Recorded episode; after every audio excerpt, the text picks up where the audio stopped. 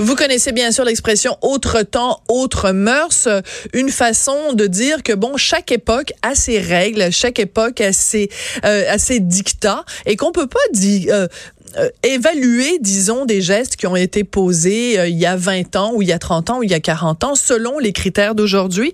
En tout cas, c'est un petit peu dans cet esprit-là que ma collègue Denise Bombardier a écrit sa chronique de ce matin sur Justin Trudeau qui s'intitule en fait Autre temps, autre mot. Parce que oui, il y a des mots qu'on utilisait il y a 30 ans, il y a 100 ans qu'on n'utiliserait pas aujourd'hui. Alors on peut pas, euh, il faut pas non plus faire du révisionnisme historique. Denise Bombardier est au bout de la ligne. Bonjour Denise, comment allez-vous?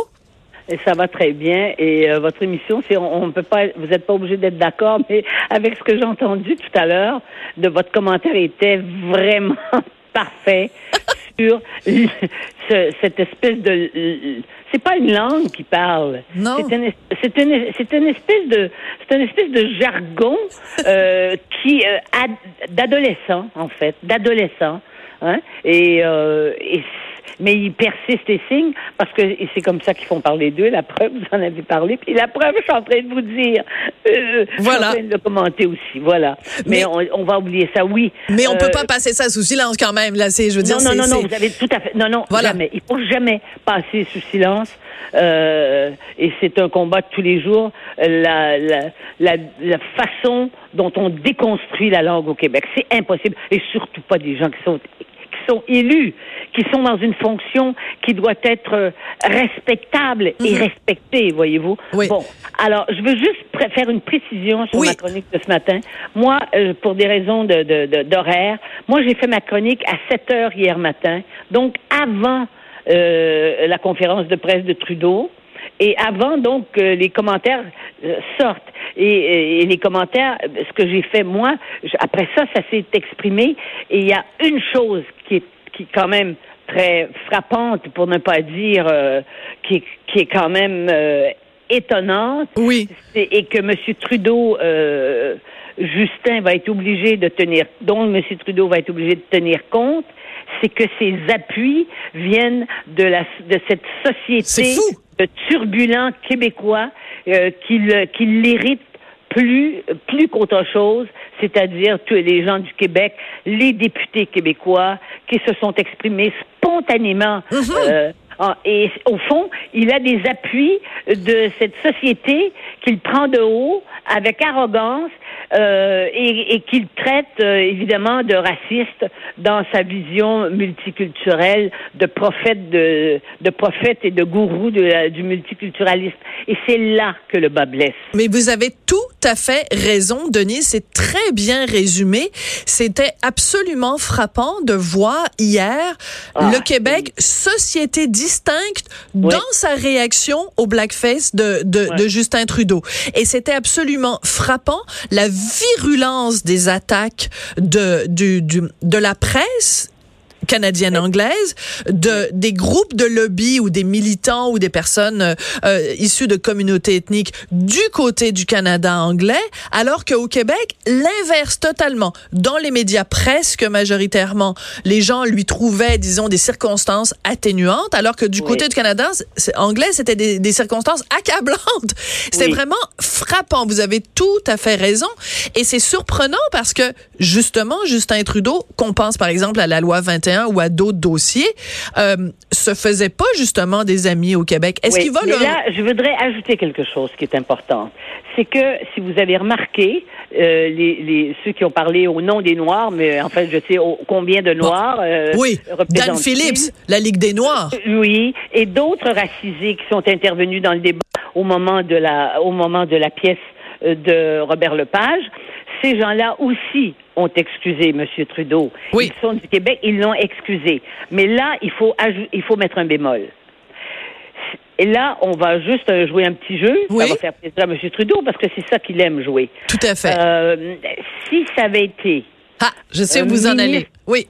un ministre ou un député de Québec solidaire, de, de, du Parti québécois ou du Bloc québécois, qui avait été placé dans la même situation, tout le Canada serait, lui serait tombé dessus. Et de toute façon, je ne sais même pas si aujourd'hui, à moins de à, 24 heures de l'événement, je ne sais pas s'il serait encore en poste. Oui. Et ça, hmm. il faut le répéter. Oui, mais à l'inverse, mais à l'inverse, Denise, si ça avait été, par exemple, euh, je pense, par exemple, vous disiez tout à l'heure, des gens qui, à l'époque, c'était, avaient été très véhéments euh, dans le dossier slave. Je pense, par exemple, à Marie-Lou Kraft, qui est cette jeune euh, donc dramaturge et aussi euh, militante, et elle donc mettait des bémols en disant bon, il y a des choses plus graves que ça. je me demande comment Marie-Lou Kraft ou Dan Philippe de la Ligue des Noirs auraient réagi si ça avait été Maxime Bernier, dont on avait trouvé non pas une, non pas deux, mais bien trois images montrant qu'il faisait du blackface. Donc, je trouve que de ce dossier-là, qu'on le prenne du côté québécois ou du côté canadien-anglais, met en évidence énormément de deux poids, deux mesures. Oui, mais, mais c'est sûr. Et, et, et, et, tous ces gens euh, qui actuellement, euh, évidemment, sont tous, sont tous euh, très, très critiques euh, de Justin Trudeau et ce qu'il a fait, et on, je pourrais y revenir quand même, c'est quand même pas vertueux ce qu'il a fait, mais euh, tous ces gens-là ont prononcé des mots contre les Québécois durant le débat mm. sur le projet de loi 21, des mots qui étaient plus qu'offensants. Diriez-vous, diriez-vous, Denise, excusez-moi de vous interrompre, diriez-vous que c'était des mots racistes? Mais quand c'est quand on traite tout un peuple euh, de de de d'islamophobe ou, ou, de xénophobe, eh bien, c'est oui, c'est une discrimination mm-hmm. raciste, pas au sens de la race, mais au, sens quand même de la société québécoise euh, majoritaire. Oui. on va parler comme ça. Pour se comprendre, on est obligé de toujours faire des, des circonlocutions. Puis euh, justement, on, on marche sur des œufs quand on quand on parle avec des mots, n'est-ce pas? Tout à fait. Bon, et ça fait partie de la rectitude politique actuelle. Mais il y a une chose qui me frappe parce qu'il y a beaucoup de il y a beaucoup de lecteurs, il y a beaucoup d'électeurs du, journal et beaucoup de gens. Euh, on le voit aussi euh, ailleurs euh, dans les médias. Il y a beaucoup de gens qui mettent de l'avant comme explication le fait ne sont pas des gens qui trouvent que Trudeau est un grand premier ministre qui mettent euh, le fait que ça soit un acteur.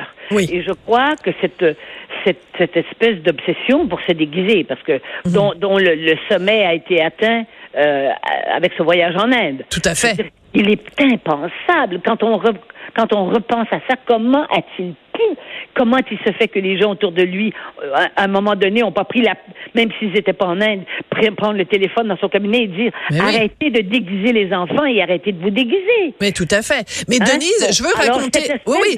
Mais c'est du narcissisme. C'est une, une volonté d'avoir les projecteurs sur lui. Je veux juste vous raconter une anecdote, Denise. Il y a quelques années de ça, avant qu'il soit euh, premier ministre euh, du Canada. Moi, chaque année, je vais au bal de la Jonquille avec Richard et il y a toujours bon des, des, des, des personnalités euh, connues qui sont là.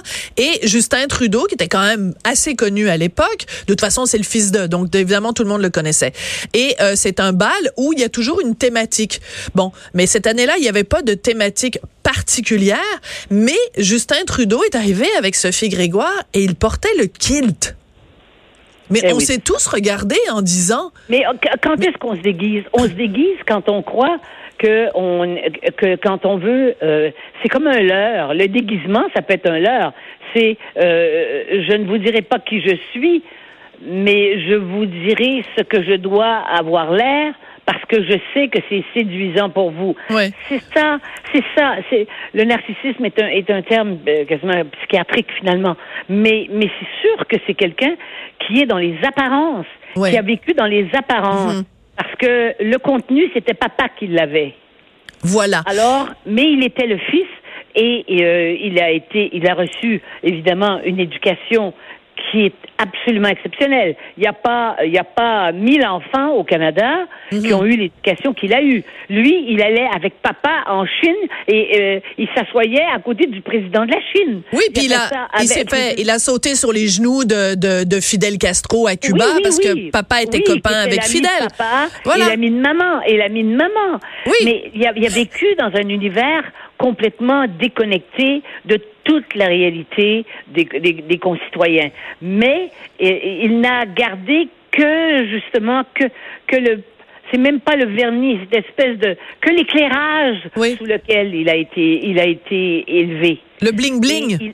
oui, et il a continué ça. Oui. D'ailleurs, il se promenait en voiture. Il avait, euh, je crois que c'était la, moi, je, oui, c'est la décapotable de papa. C'est la, dans la, décapotable, de papa, qui s'est marié, oui. Laquelle décapotable, papa Moi, je l'ai, j'ai connu papa quand il était à l'université de Montréal comme prof. Ah oui. Et quand j'étais, bon, oui, ça c'est dans la fin des années 60 et il venait dans les années 60. Disons au début, la première fois que j'ai, fini mon baccalauréat euh, mhm. à l'université de Montréal avant de faire des la, euh, sciences politiques, c'est pour ça que j'étais plus jeune et je me suis retrouvée à l'université et il venait nous voir, nous les séparatistes, comme il disait. il adorait ça.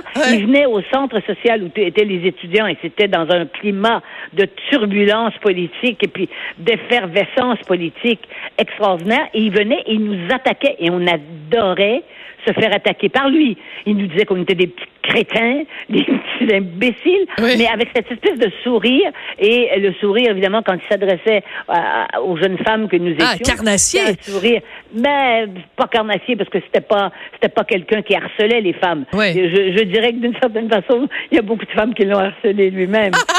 Très bien dit, oui. Franchement. Mais on voyait bien que c'était un jeu pour lui. Oui. Mais, mais, euh, mais Denise, est-ce que c'est possible? On va, on va, faire de la, oui, on va faire de la psychologie à Saint-Sou, si vous permettez. Est-ce que c'est possible? Imaginons quand même ce jeune, ce jeune Justin qui, euh, dont le père est une figure si emblématique, si rayonnante. Si... Comment fait-on sa place dans la vie quand on est le fils d'un monument? Ben, il faut qu'on. Je vais vous dire, je vais vous répondre tout de suite. On ne suit pas les traces de papa et on s'en va en dehors de la politique. On devient un grand médecin qui devient un grand chercheur qui trouve un médicament. Je veux dire, moi j'en connais en Europe des gens, des, des enfants de et ce sont, j'en connais deux en particulier, dont un est un grand chercheur de renommée internationale. Donc, il n'a pas besoin de l'ombre de papa parce que il est, lui, il est dans la pleine lumière parce que c'est un chercheur. Et c'est qu'on ne suit pas les traces de papa. Mais évidemment, il n'est pas allé longtemps à l'école, vous savez, euh, Justin. Il est allé au collège Brébeuf, puis après ça, bon, il a fait un peu de, il a fait un peu dilettante. Et puis, ben, et puis, euh, il s'est retrouvé comme ça, enseignant euh, de théâtre. Euh, bon, bah alors, il, faisait, il faisait le comédien, quoi. Oui, tout à fait. Il a pas, c'est pas normalement le profil de quelqu'un qui va diriger un pays. Non.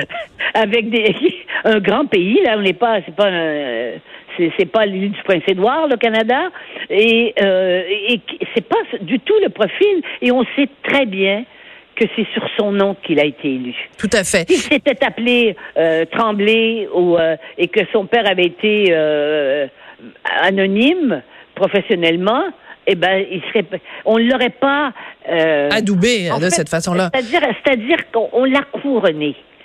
Parce que c'est la fascination qu'ont eu les Canadiens de que cette famille-là apportait un vernis, un glamour. Mais c'était un peu nos Kennedy. C'est un peu nos Kennedy, c'est pour ça aussi la dynastie, l'idée de transmission. Juste une, dernière chose, Denise, il nous reste un, un petit peu de temps. Euh, il y a euh, quelque chose de très frappant, je trouve, qui ressort de tout ça, c'est que la, la, fameuse photo, la première photo où on le voit faire du blackface, c'est au moment où il avait 29 ans, il était professeur dans une école privée de Vancouver, puis on est passé très très rapidement là-dessus. Mais il y a des journaux anglais qui ont un petit peu fouillé pour nous parler un petit peu de cette école où il enseignait.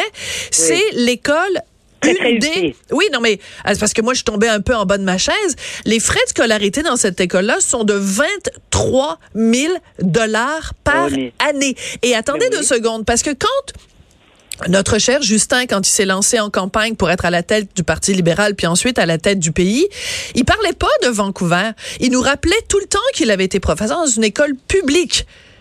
Il, ne parlait pas du fait qu'il avait été. Je dis pas qu'il a menti puis qu'il a caché ça, mais c'était pas ça qui mettait de l'avant. Donc, il nous faisait croire que c'était bon, tu sais, genre euh, proche du peuple et tout ça.